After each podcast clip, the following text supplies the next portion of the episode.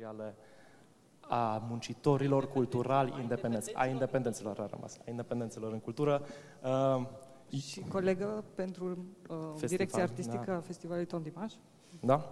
Și uh, una dintre, dintre aliatele, prietenele care știu să citească foarte bine legea și să o traducă pentru artiștii independenți uh, și Adi, Adi Rista, avocat, uh, fost consilier în, în, al Ministrului Culturii, în, uh, poate zici tu perioada, că nu știu din cap, și Iulia a, a fost consilieră între timp, deci vorbim cu doi, doi, foști, doi, foști. doi foști consilieri, a, a, două, două ministere diferite.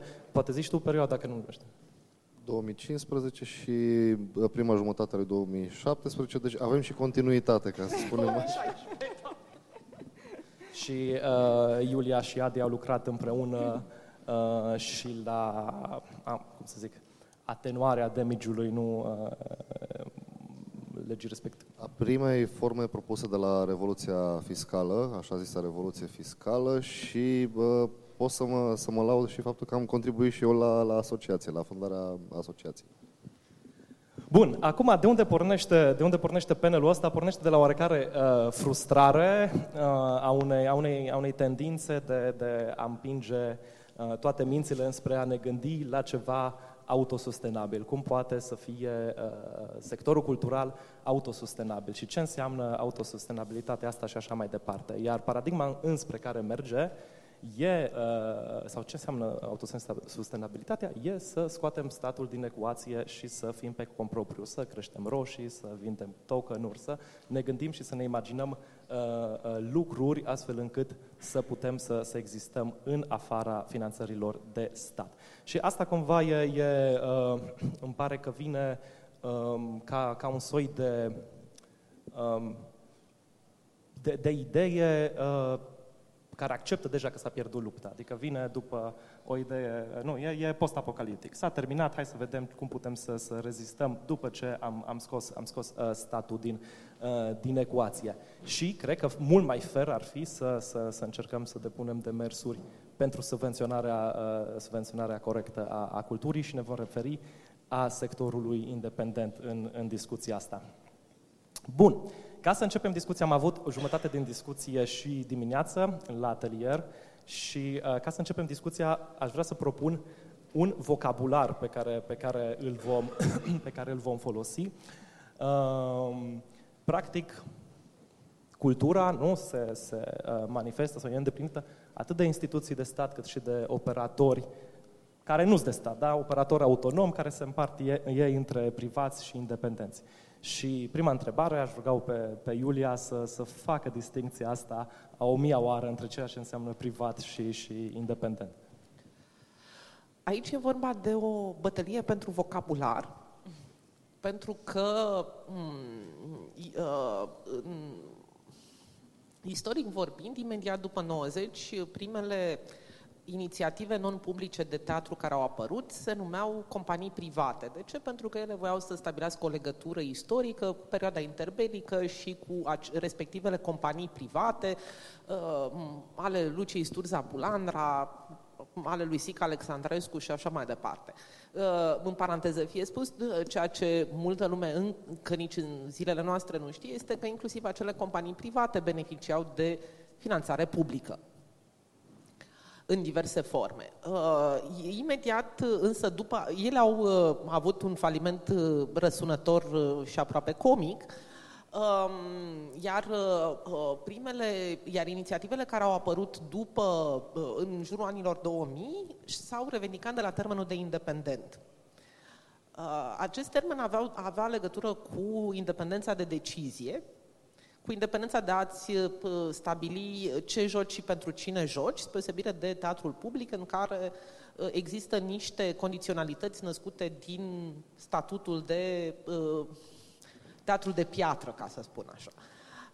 Teatrul, în, în timp, artiștii care, au, care se revendică de la teatrul independent au ajuns să-l, să, să dea acestui termen o consistență legată de uh, misiunea lui non, non, non-profit, de funcția socială, educativă sau educațională și politică și de discursul critic. În același, această formulă, care este foarte rigidă, Uh, pentru că artiștii care, au, care lucrează înăuntrul acestui, acestui sector uh, sunt extrem de atașați acestor elemente ale, uh, ale definiției, se opune, să spunem, unui teatru privat, care poate fi numit și comercial, dar termenul de comercial sună urât, deci să-i spunem privat, care este for profit, Uh, și care uh, își propune să satisfacă niște nevoi de divertisment ale uh, publicului nu să dezvolte gândire critică sau să um, dezvolte componente social-educaționale. Avem elemente de astfel de teatru privat destul de mult în România, care au formule de economice de funcționare mixte, nu sunt niciodată, nu sunt independente comercial, nu sunt sustenabile comercial 100%. Dar, în primul rând, e o chestiune de, să spunem, de uh, autopercepție și de uh, estetică. Pentru că teatrul independent, în definiția pe care am dat-o inițial, a avut extrem de mult succes la un moment dat, a căpătat o reputație extrem de bună, să spunem. Um, o mare, sunt, o mare parte din uh, cei care practicau un, sau practică un teatru orientat către divertisment și către, cum spuneam, mângâiatul publicului în sensul blănii, să mor că dacă știu cum se traduce asta, dar uh, au început să se autodenumească pe ei independent ca să, cum spun, să profite de o parte din uh, glamurul uh, uh, intelectual uh, de bună reputație din jurul teatrului independent. Dar distinția în continuare este fundamentală și ea trebuie, din punctul meu de vedere, operaționalizată cât mai mult, în primul rând, de către artiști. Pentru că e deosebit de important să susții faptul că teatrul independent, el, teatrul independent, nu trebuie trimis la produs, uh, nu trebuie să nască așteptări de uh, satisfacere a gusturilor de moment ale unui public uh, extrem de larg și generic, nu trebuie să fie autosustenabil, pentru că el are alte misiuni. La fel cum mm, avem servicii publice care au alte misiuni decât cele de a, cum să spun, satisface nevoi de consum. Spun asta pentru că tocmai, pentru că am spus și pe Facebook asta. Am citit într-o, în gril, într-o grilă de admitere la Facultatea de Drept de anul trecut definiția uh, muncii, uh, așa cum e văzută în gândirea economică la care apelează respectiva grilă, și anume munca uh, fiind o activitate voluntară um, menită satisfacerii nevoilor de consum. Ceea ce, mă rog, uh, elimină din spectrul muncii cam 50% din societate, dar asta e partea a doua. Nu, uh, teatrul independent nu se ocupă de nevoile de, nevoile de consum de divertisment. Ok, deci între uh, operatorii care, care sunt uh, uh, non-stat, uh, ei se part între, între privați care cel puțin își asumă, chiar dacă uh, au uh, un spațiu uh, cultural privat, poate funcționa și cu un bar pe lângă sau așa mai departe, sau un, un proiect, își asumă uh, uh, uh, totuși să, sau își poate asuma să funcționeze în afara aplicării, uh, uh, uh, în afara uh, aplicării de, de, de proiect. Adică ei nu neapărat aplică la, la, la proiecte culturale. Pe când un, uh, uh, ceea ce spui despre un operator independent își asumă fix cealaltă, uh, cealaltă uh, jumătate. Da, dar în același timp, chiar uh, uh, simt nevoia să spun că există, uh, uh, există forme de surse de finanțare în care aceste două uh, teatru privat uh, intră în competiție directă. Mă refer în primul rând la sursele de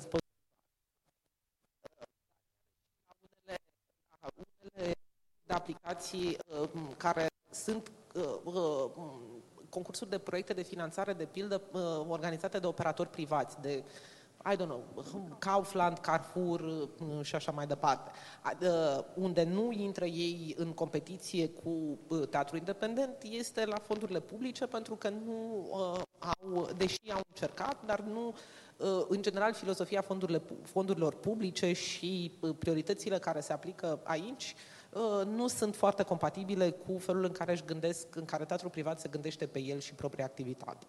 Da, deci o distinție de, de, de asumare și, și de, de misiune în, în, în sensul ăsta. Uh, următoarea întrebare aș pune-o lui, uh, lui Michi și aș vrea să o întreb care sunt uh, um, uh, nevoile unui uh, spațiu independent, deci la, ne gândim la nevoile unui spațiu, nu nevoile specifice a unui uh, uh, uh, proiect independent, ci un spațiu care își poate asuma un program ce cuprinde mai multe, mai multe proiecte uh-huh. specifice. Uh-huh. Um, păi, ai zis deja cuvântul spațiu.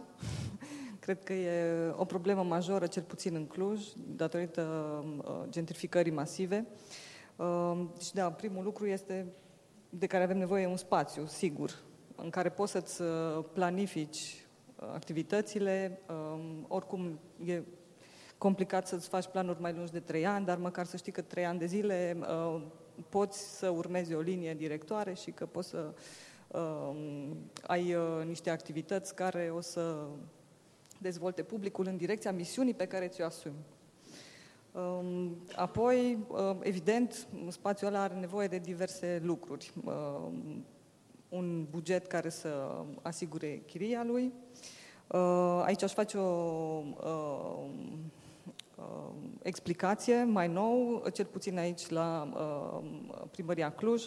Um, datorită faptului că um, regulamentul de um, finanțare uh, se bazează pe legea 350.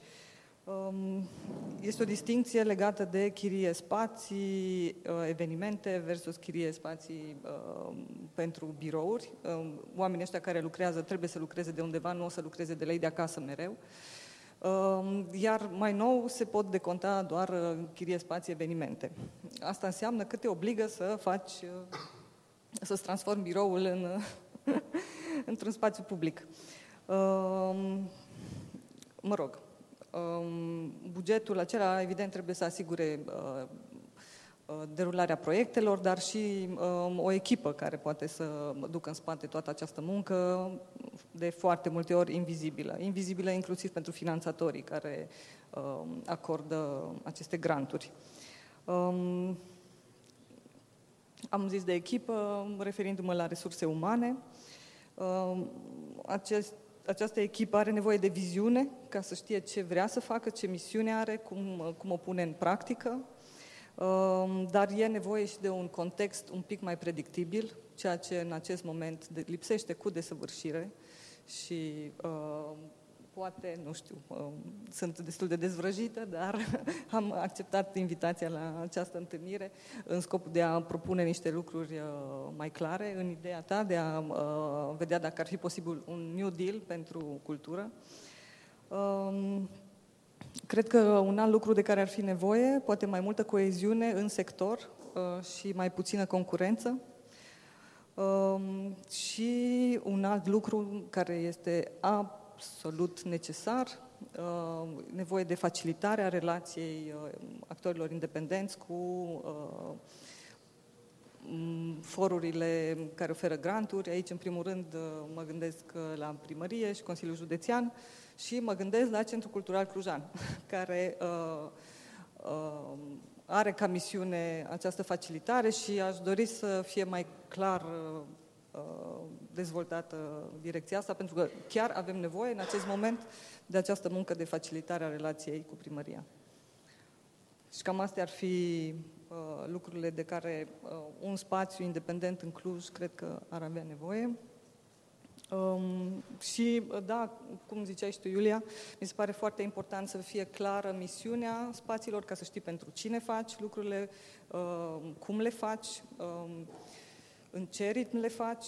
Um, suntem uh, înscriși într-un... Uh, um, da, suntem înscriși într-un uh, ritm uh, aproape halucinant în care um, depui proiecte tocmai pentru că trebuie să asigure operaționalitatea spațiului și niciunul din fondurile la care aplici nu acoperă această operaționalitate. Și atunci, din uh, proiectele care de fapt asigură activitățile uh, uh, pe care vrei să le uh, realizezi, um, tu încerci să acoperi și partea operațională, ceea ce e greșit și nu cred că ne face sustenabile în niciun fel și um, e nevoie de alte um, posibilități pentru a deveni uh, sustenabil. Dar uh, și eu uh, cred că uh, partenerul nostru principal ar trebui să fie statul în această sustenabilitate, iar nu uh, o derivă către economic. Mersi, Michi. Uh, dacă tot, tot, tot am ajuns aici, uh, l-aș întreba pe, pe Adrian să ne facă o, o scurtă rotografie și o introducere uh, în mecanismele de, economice de funcționare a unei instituții culturale de stat, a unui operator privat și a unuia independent, care și poate vorbi un pic și despre fondurile care aplică. Cu privire la, la fonduri și evident că e resursa cea mai importantă și de multe ori e, e resursa care intermediază existența celorlalte resurse. În domeniul public, chestiunea e destul de simplă respectiv, indiferent de subordonare, respectiv la nivel de minister, la nivel de Consiliu Județean sau de, de uh, municipiu. Um, subvenția vine de la autoritate uh, tutelară, finanțatoare și, uh, să spunem așa, ierarhic superioară prin, nu neapărat administrativ, dar um, prin faptul că organizează, de fapt, concursul de management care după aceea duce la acea viziune despre care vorbea și, și Michi mai devreme.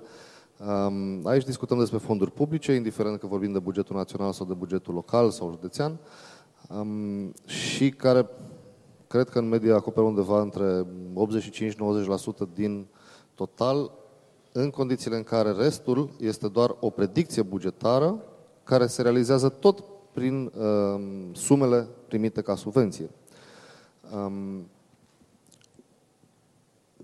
din punctul ăsta de vedere, uh, independența nu există, se bazează aproape exclusiv pe subvenție, cum spuneam, și acele sume care se consideră venituri proprii au la bază tot utilizarea fondurilor publice pentru a le a uh, putea câștiga.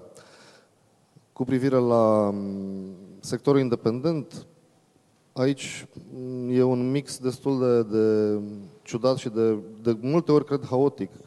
Um, și o, o, o alergare după, după resurse, cum spune și, și Miche, de utilizarea resurselor din proiect pentru a crea, de fapt, sustenabilitatea organizației și a spațiului în care își desfășoară activitatea.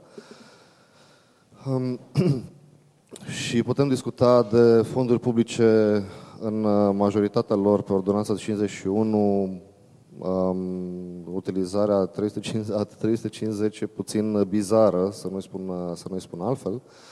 Um, dar și aici e, e vorba de felul în care autoritatea publică se raportează la a oferi soluții cu adevărat. Pentru că, să, să continui puțin exemplul tău, Cred că printr-un mic artificiu juridic și birourile pot fi considerate accesorii ale spațiului respectiv și atunci pot fi finanțate pentru că, potrivit unui principiu juridic, accesoriul urmează calea principalului. Iar dacă pot să finanțez principalul, atunci înseamnă că trebuie să găsesc și o, și o variantă de a finanța accesoriu.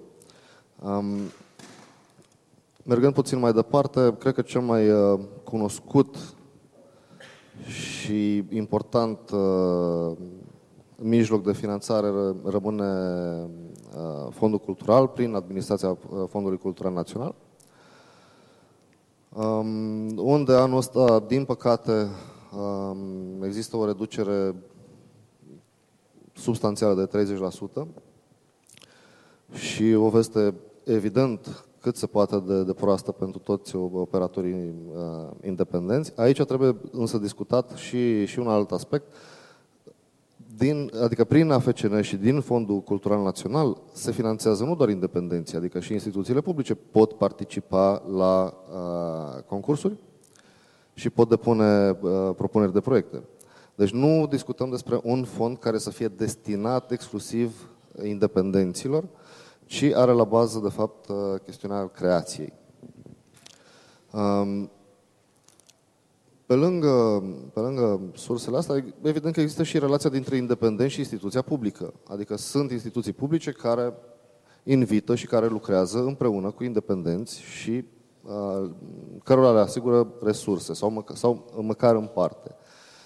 Um, mergând puțin mai departe, um, Iulia deja a deschis puțin subiectul sponsorizărilor, care și sponsorizările reprezintă o piață, la fel ca piața de uh, publicitate, care din nou poate reprezenta o sursă de, de finanțare. Și aici deja găsim interse- o intersecție, să spunem așa, între toate cele trei uh, feluri de, de operatori, adică și, la, și stat, și independenți, și privați, uh, se, se bat pe, acea, pe, pe, această, pe aceste două piețe de, ale sponsorizărilor, pentru că și instituțiile publice pot primi sponsorizări um, și independenții. Privații aici depinde de forma de, de organizare, respectiv dacă e o societate comercială, nu poate primi sponsorizări. Dar de cele mai multe ori, inclusiv societățile comerciale, își înființează un ONG și se creează, să zic așa, un binom, deși e un cuvânt poate nu, nu foarte um, plăcut auzului unora, Uh, și se creează acest binom între societate comercială și ONG, tocmai pentru a putea prinde într-o plasă mult mai largă toate sursele de finanțare. Um, și, și piața de, de publicitate e relevantă și e, e utilizată. Um, și inclusiv piața de, hai să, spun, să nu spunem publicitate, pentru că asta merge mai degrabă spre produs, ci mai degrabă spre branding și pe, pe sursele de uh, responsabilitate socială corporativă, da? care, din nou, sunt folosite și au fost folosite în, uh, în domeniul cultural. Um, alte surse de finanțare în funcție de domeniu um, pot fi um, pentru revistele culturale există fonduri cu destinație specială, pentru edituri există un fond tot în cadrul AFCN. Um, dar, din nou, acestea sunt din nou, pe, pe, pe, pe nișă, să spunem așa. Sunt foarte, foarte nișate și pentru activități cât se poate de specifice. Um, în cadrul revistelor culturale și acolo se face o distinție între revistele deținute de Uniunile de Creatori și uh, revistele așa, așa zis uh, independente, uh, nu că cele ale Uniunilor de Creatori n-ar fi independente și statul ar putea să spună sau să, să aibă un cuvânt despre conținut. Ele rămân independente din punctul ăsta de vedere. Um, astfel încât putem spune că um, cel puțin formal există câte o linie de finanțare sau un mijloc de finanțare, o modalitate, pentru majoritatea, să spunem, um, aspectelor um, regăsite în textul constituțional care se referă la accesul uh, garantat la cultură, la stimularea creației, uh, la păstrarea patrimoniului, la moștenirii culturale, um, astfel încât, să spunem așa, pe, pe o foaie de parcurs sunt bifate, cel puțin la nivel formal, niște, niște modalități de, de finanțare. Uh, discuția, în schimb, merge puțin mai departe, acolo unde discutăm despre a duce toate acestea în realitate, adică la modul concret, dacă funcționează, dacă oferă soluții reale pentru nevoile pe care le are, le are sectorul cultural și uh, micile, să spunem așa, asperități în uh, lucru cu instituțiile publice, uh, da, cumva inerent uh, oricărei interacțiuni interinstituționale. Ok, mersi. Adi, vrea Iulia să completezi ceva? Uh, să-l luai microfonul. Da, ce vreau să spun e că în ciuda că există două, două chestiuni specifice. În ciuda impresiei pe care o au unii, sectorul cultural, domeniul cultural în România este subreglementat, nu, nu suprareglementat motiv pentru care, de pildă, uh, avem situații în care instituții publice de cultură își înființează ONG-uri. Uh, sau avem situații în care, uh, și imediat o să zic de ce e problematic chestia asta, în care cele 52,5 milioane de lei recent acordate Timișoarei, Capitală Culturală Europeană, vor fi administrați de un ONG care nici măcar nu este un ONG de utilitate publică. Problema, uh, motivul pentru care instituțiile publice uh, își înființează ONG-uri este uh, ține de unul, sunt mult mai ușor de cheltuit banii și doi, nu există obligație de transparență. Cheltuielile, uh, uh, toate cheltuielile unei instituții publice sunt publice, în timp ce cheltuielile unui ONG, chiar înființat de o instituție publică, sau chiar gestionând cele 52 de milioane doar de la Guvernul României ale capitale culturale europene, nu sunt publice. Uh, iar, nu mai știam, Vreau să completez că, uh, dincolo, deci nu, nu doar transparența, evident că, că nu au aceeași obligație de transparență, pe de o parte, ele vin cu mult mai multe metode sau, sau uh, posibilități, inclusiv cu privire la angajare, la cheltuire, la achiziții și așa mai departe, dar, într-adevăr, lipsește acest, uh, acest caracter de transparență și, din nou, ajungem la discuția respectivă în care uh, spuneam mai devreme că veniturile instituțiilor publice de cultură au la bază tot sursele publice de, de, de finanțare. Da, adică un, un teatru de stat, în, în momentul în care vinde bilete, are în spate banii primiți de la stat. Inclusiv în cazul acestor ONG-uri există un transfer de imagine, autoritate și așa mai departe, care pleacă tot de la public. Și ce mai am să spun este că în, uh, noi avem niște goluri legislative, dar uh, uh, legislația în domeniul cultural nu este atât de uh, jalnică și incompetentă precum este implementarea ei. Inclusiv această poveste pe care, uh, hai să o explicăm puțin, poate n-a înțeles toată lumea, există acest principiu al legii generale care legiferează un domeniu și a legii speciale care au o secțiune în acel domeniu și le explicitează. A, uh, există o, uh, legea 350 pe 2004, este legea privind finanțările nerambursabile în sectorul public ceea ce înseamnă finanțări pentru servicii, de, pentru proiecte de mediu, de tineret, sport, Uh, și există ordonanța 51 pe 1998, uh, nu vă luați după ani, a fost modificată după ce s-a născut 350, care privește finanțările nerambursabile în cultură. În uh, uh, principial, legea specială bate legea generală, iar în cazul finanțărilor de, pentru proiecte culturale se aplică ordonanța 51. Dar ordonanța 51 uh, impune crearea de comisii de experți externi adică specialiști în domeniu care să evalueze proiectele. În timp ce legea 350 presupune că evaluarea proiectului se face de către angajați ai autorității finanțatoare, primărie sau Consiliul Județean. Motivul pentru care într-un oraș ca cum e Clujul, dar și la Bacău, la Timișoara și în multe alte locuri, Finanțările culturale se, or, se dau într-o competi- pe bază de competiție organizată în baza legii 350 este, după, este un abuz care folosește doar ca primăriile să aibă un control total asupra destinației finale a banilor, pentru că sunt angajații primăriei care decid finanțarea, nu comisii externe de experți. Ok. Uh, am mai promis în descrierea panelului că vom uh, aminti și la, la, la discuția publică și de, uh, de intervențiile din workshop-ul pe care l-am avut dimineața și în, în, în ideea asta vom, vom reveni la uh, independenți și la rolul lor uh, în interesul public, adică dacă uh, operatorul independent uh, face un serviciu public și aici aș reveni la, uh, la Adi, pe care o să, o să rog Uh, uh, să, să întrebăm de prima oară despre principii și după aia uh, voi reveni cu o altă întrebare la, la Iulia. Da. Um, de principiu, să spunem așa, ca să, să continui de la, de la ce ai spus tu, cultura este un, un serviciu de interes public, dar dincolo de principii, așa cum am emitit deja, avem un drept garantat prin Constituție. Din nou, cuvântul garantat nu mi aparține mie, ci Constituției, de acces la cultură. Uh, mai departe, tot prin Constituție, statul are niște obligații, da? care acele obligații sunt corelative acestui drept, de a stimula creativitatea, ce spuneam mai devreme, da? de, a, de, a, de, de fapt de a, de a finanța și de a, de a norma și de a finanța uh, domeniul cultural.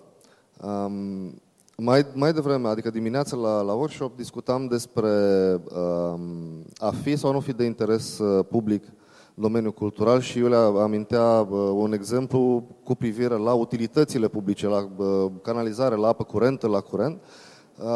Eu aș duce, și e, e foarte bun exemplu pentru că vine în zona asta mai, mai tangibilă, în schimb, eu l-aș duce alături de educație și de sănătate. care sunt nu sunt atât de tangibile, dar nu, nu, nu putem să spunem că sunt chiar atât de abstracte încât să nu, să nu înțelegem despre ce e vorba.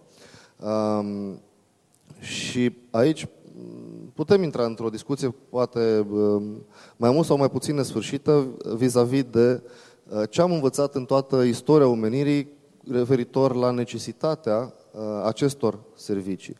Um, aș, aș spune, din punctul meu de vedere, dar cum am, cum am amintit deja, nu, nu e doar punctul meu de vedere personal, ci e și profesional de, de jurist, um, cultura e, e clar definită prin Constituție și prin legislația aferentă, alături și de educație, uh, pentru că vin una după alta, uh, și, și în logica constituțională, prima dată este educația și imediat după vine, vine cultura, uh, sunt în mod cer de interes public. Ori aici, acolo unde există un interes public, evident că trebuie să existe și resurse publice care să ducă la a, a transforma în concret acest drept abstract scris, cu, scris pe foaie. Da? Uh, și Constituția și legile sunt până la urmă abstracții. Avem niște foi pe care sunt scrise texte, dar trebuie să le ducem în, uh, în concret.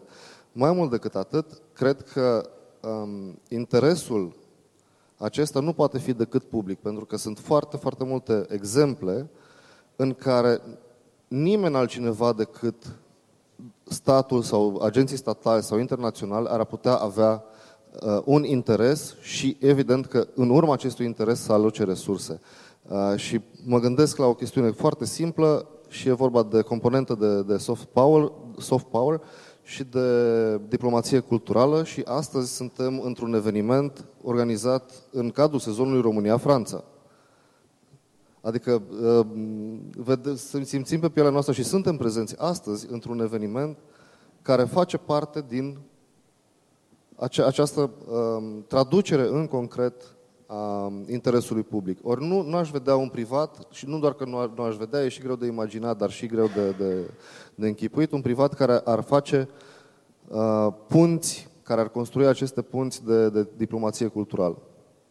Uh, și aș prelua de aici și aș arunca o foarte scurt. Uh, uh, Iuliei, uh, spuneai uh, la un... Bun, deci dincolo de, de, de interesul public și dacă l-am lăsat complet, uh, nu uh, uh, sectorul cultural să se joace doar pe piața liberă, nu poate totuși să funcționeze același tip de, de logică a eficienței atunci când faci un produs cultural, o piesă de teatru, precum poate când faci, să zicem, un șurub. Și aici te las pe tine.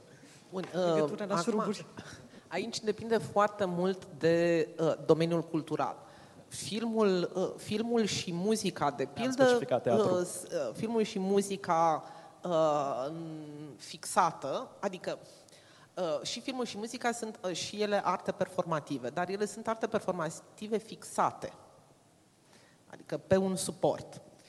Uh, uh, ele au uh, alte condiții de productivitate pentru că, datorită tehnologiei, beneficiază de căi de distribuție care le pot face rentabile prin faptul că un cost de producție ridicat e compensat de un, de un, de vânzarea, de, de un cost de, per exemplar extrem de redus. Uh, adică, haideți să ne gândim cât costă un, uh, cât costă un CD de muzică românească. Cât costă? 45 de lei, să, să zicem 50 de lei, 10 euro. Uh, din, gândiți-vă cât costă un... gândiți-vă că în teatrul de stat, costul per beneficiar, adică per spectator, este de minim 200 de lei. Și aici discutăm despre cât, cheltuie, cât se cheltuiește pentru un loc în sala aia de spectacol. La o reprezentație. La o reprezentație. Și să zicem că, bun, ăștia din Teatrul de Stat au atâția bani că risipesc cu ei. În, ă, în, în proiectele de producție de teatru independent, ă, costul per ă, beneficiar este și el doar cu tot în jurul la 200 cu, de spectatori, cu puțin sub.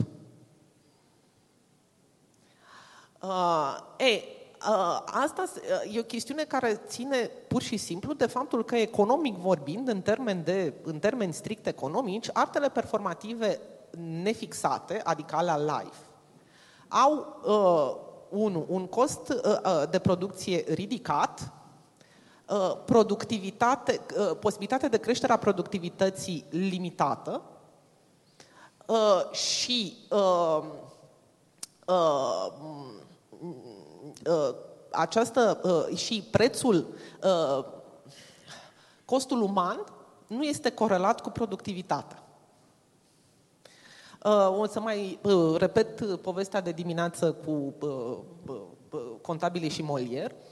Um, un, un tandem de american a făcut în 1966 prima analiză economică a artelor performative și au uh, uh, live și uh, au pus în circulație niște termeni care, care se pot aplica și în alte uh, domenii, imediat o să discutăm despre ele, cum ar fi cost disease.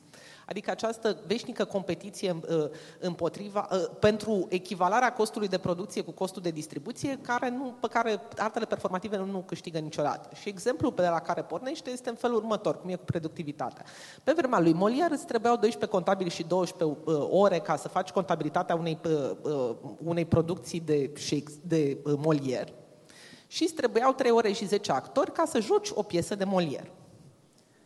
Uh, în fața unui public. În 1966, pentru aceeași operațiune, contabilitatea legată de costurile spectacolului respectiv, îți trebuia un contabil și o oră.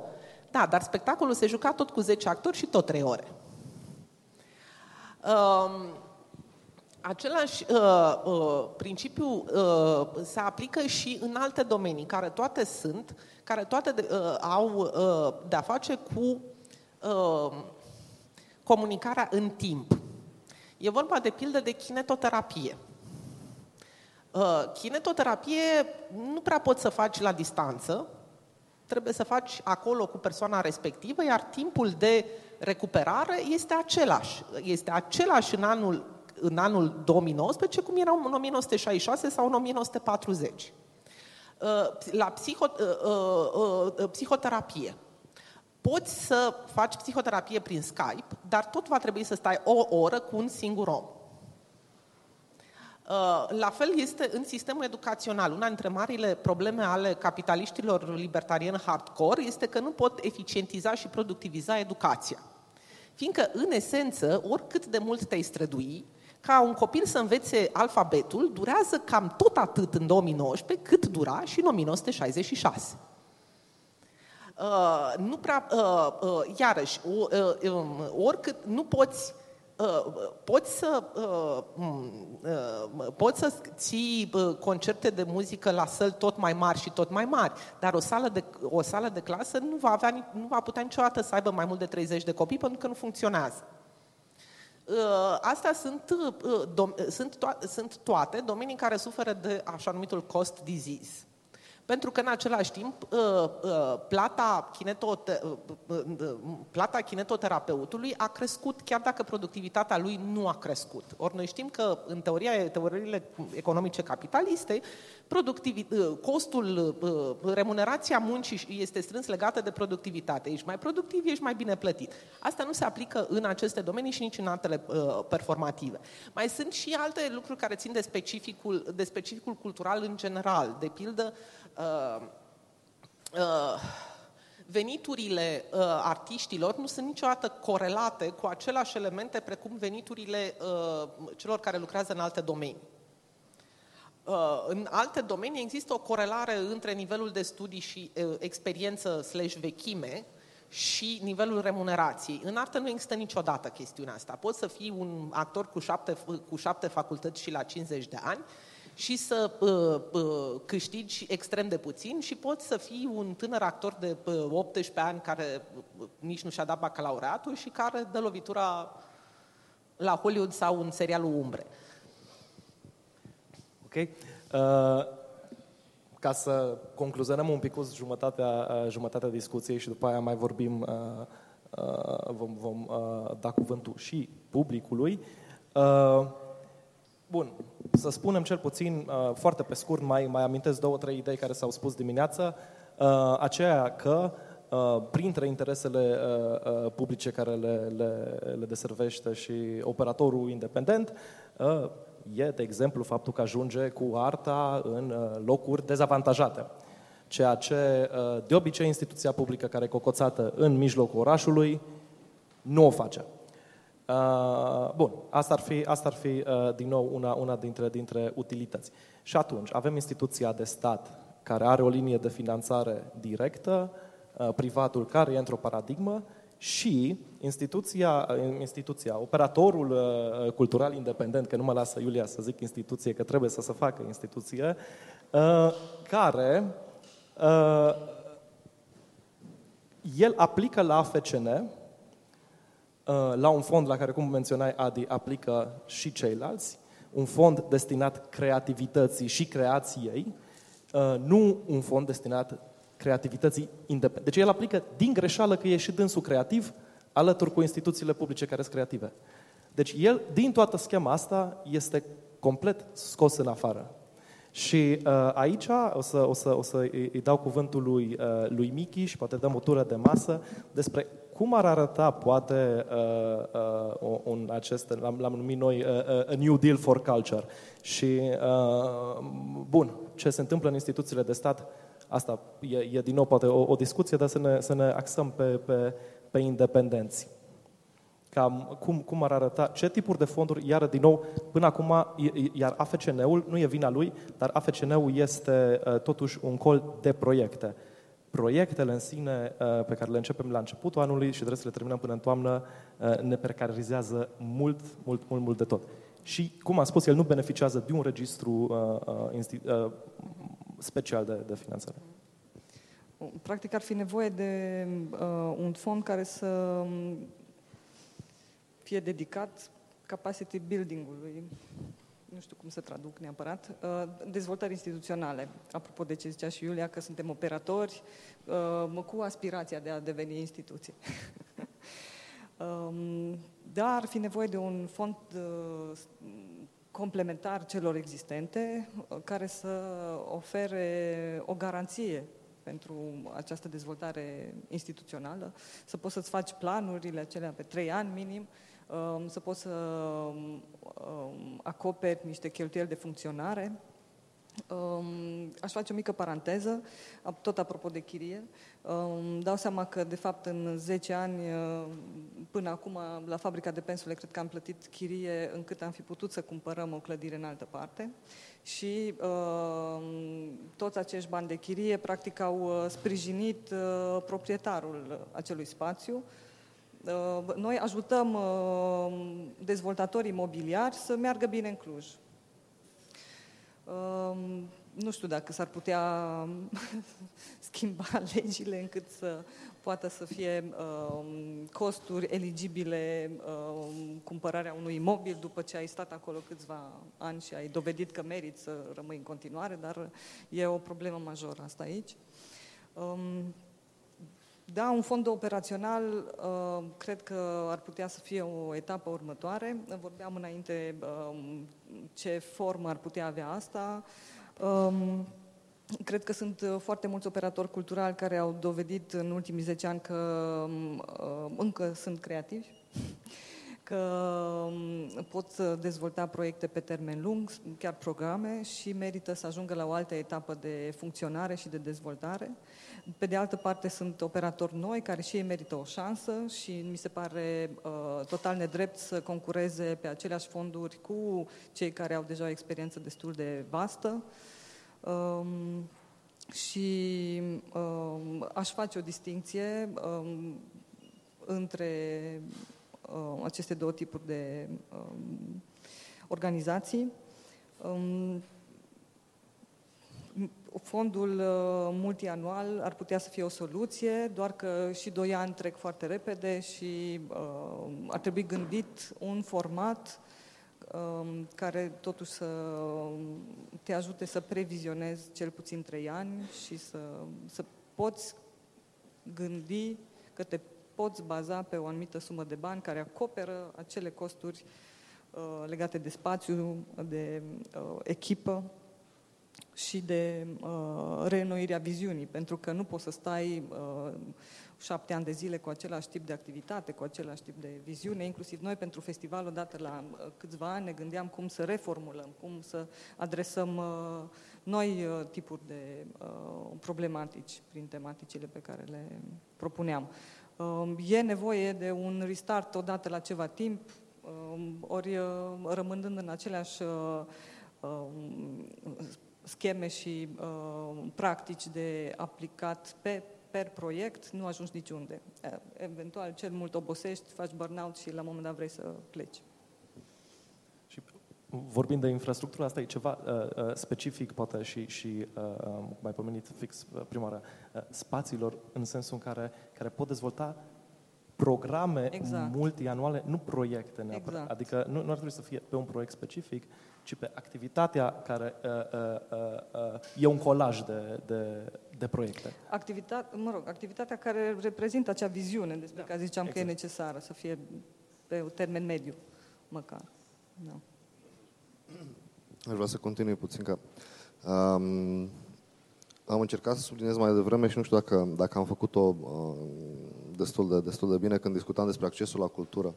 Um, cred că cuvântul acela cu cocoțat, cu da, instituția de cultură cocoțată în centrul orașului, uh, din discuția noastră ar trebui să facă parte, zic eu, și mediul rural, unde infrastructura culturală lipsește aproape cu, cu, cu desăvârșire. Accesul acela prevăzut în Constituție, acolo chiar e, e o abstracție, e, e doar o literă pe, pe hârtie. Um, în zonele defavorizate din orașe, din nou, e aceeași lipsă de acces la cultură. Um, mai departe, evident că e, e sarcina politicului și administrativului, a legislativului, a executivului și așa mai departe, de a traduce acest text și acest drept al cetățeanului, al tuturor cetățenilor, să-l traducă în concret. Um, cred că e o discuție foarte lungă și sau, sau cum să spun, cu care putem să, să mergem la, la nesfârșit. Dar cred că necesitățile și realitățile cu care se confruntă domeniul, atât și de asta, de asta folosesc domeniul, pentru că eu cred că în domeniul ăsta contează, să spunem așa, experiența pe care au avut-o toți cei din domeniu, atât din, din uh, public, din privat sau din independent, pentru a creona viitoarele politici publice referitoare la, la cultură și, de fapt, de a, de a da glas și de a, de a înfăptui, de fapt, um, prevederile constituționale care prevăd aceste, aceste drepturi cetățenești. La fel ca orice alt drept al oricărui cetățean al acestei țări, care în prezent, să spunem că e limitat, deși în fapt s-ar putea să constatăm că e încălcat. Aș vrea să zic că sunt strategii foarte frumos scrise. Ce facem cu ele? cum sunt implementate. Tu, ca avocat, ce ne recomanzi? Um, bun, acum, nu știu dacă e neapărat o recomandare de avocat, um, dar o strategie atâta timp cât nu devine o normă, respectiv să, să câștige caracterul obligatoriu, rămâne undeva într-un nivel al, al discuției și al oportunității, netrecând în, în cel al obligativității legii. Um, Evident că suntem în, în mijlocul discuției despre finanțări, despre fonduri și, la modul mai general, despre resurse. Um, așa cum am zis mai devreme, resursele, din punctul meu de vedere, trebuie să fie publice, având în vedere că domeniul cultural este unul de interes public și, și discutăm despre drepturi cetățenești. Poate că e puțin cam tehnic ce zic sau poate sună puțin cam, cam uh, juridic uh, pretențios, da, dar așa e, adică sunt drepturi cetățenești. Uh, o, o mic... Le revendicăm cum? Asta vreau să știu. Uh, i-aș mai da, i-aș mai da uh, o șansă uh, Iuliei să spună părerea după care deschid spre public. Uh, vreau numai să spun că sunt, uh, uh, ar trebui să fie publice și dedicate, pentru că, cum ai spus foarte fain, fiecare își găsește un loc în schema asta, dar e complet din greșeală că își găsește un, un loc în schema asta. Iulia? Uh, cum ar arăta acest New Deal for Culture? Știu, pentru că uh, uh, când faci un deal, trebuie să îl implici pe aia cu care faci dealul. Vorbim între noi, nu e nimeni de la Uh, deal nu, aici. asta e o idee, uh, uh, o idee pe care o idee care există, care plutește în aer, pe care am, uh, către, pe care am discutat-o cu mulți oameni și pe care am auzit-o de la mulți oameni. Și având în vedere că la anul avem niște alegeri în care, ce să vezi, artiștii iar or să fie chemați să facă video motivaționale de ieșit la vot și să participe la strângerea de semnături. Um, Um, i- Ideea centrală ar fi să uh, lucrăm, uh, așa cum, se, cum zice teoria că se lucrează politicile publice, dar să nu folosim cuvinte atât de complicate, adică pe cercuri concentrice de lărgirea cu, bă, cons- a nivelului de consultare, în așa fel încât să uh, cum să spun, să uh, construiești în jurul uh, câtorva idei principale. Uh, una este uh, această recunoaștere, totuși, uh, cum să spun, promisiunea partidelor că vor uh, recunoaște, că nu se vor lega de statutul de serviciu public al culturii, uh, o anumită uh, predictibilitate a, uh, cum să spun, predictibilitate instituțională. Cred că cea mai, o mare revoluție în România ar fi când un an de zile, ce, bun, prima revoluție ar fi să existe un an de zile același ministru la cultură, dar uh, în afară de asta, o mare revoluție ar fi ca un an de zile să nu, uh, un an de zile să discutăm despre ce ar fi de făcut, nu uh, să uh, sărim de, să stăm tot timpul vigilenți ce se mai schimbă de pe o zi pe alta, pentru că România a atins, uh, cum să spun, performanța uh, de a da în iulie 2018 o ordonanță de urgență, adică era foarte urgent, foarte urgent, uh, care nu s-a aplicat până în iunie 2019 și care necesită altă ordonanță care să facă aplicabilă ordonanța de urgență care rezolva urgența acum un an de zile. Că- Cam ăsta este, cum să spun, nivelul în care, nivelul în care lucrăm și nivelul lipsei de predictibilitate și de, uh, de aplicabilitate a ceea ce facem. Și să, uh, acest pact să uh, uh, stipuleze rolul pe care, această relație între uh, public și independent, și cred eu, uh, și cam asta a fost oricum și uh, reacțiile pe care le-a primit, un anumit tip de abordare a uh, lucrătorilor culturali ca lucrători. Și ce, po- ce povesteam aș mai sublinia încă o dată, uh, colaborarea transpartinică în, în, în, în ideea asta uh, pe care, pe Am care o vedem ce propuneai. partide găsim, dar de, unde- de undeva trebuie Dacă început. găs- Bun, mai avem fix 10 minute și aș deschide uh, uh, discuțiile spre observații și întrebări. Vă rog uh, să le, să le uh, punem foarte, foarte scurt și să răspundem pe scurt, după care uh, uh, putem să continuăm discuția afară. Julia?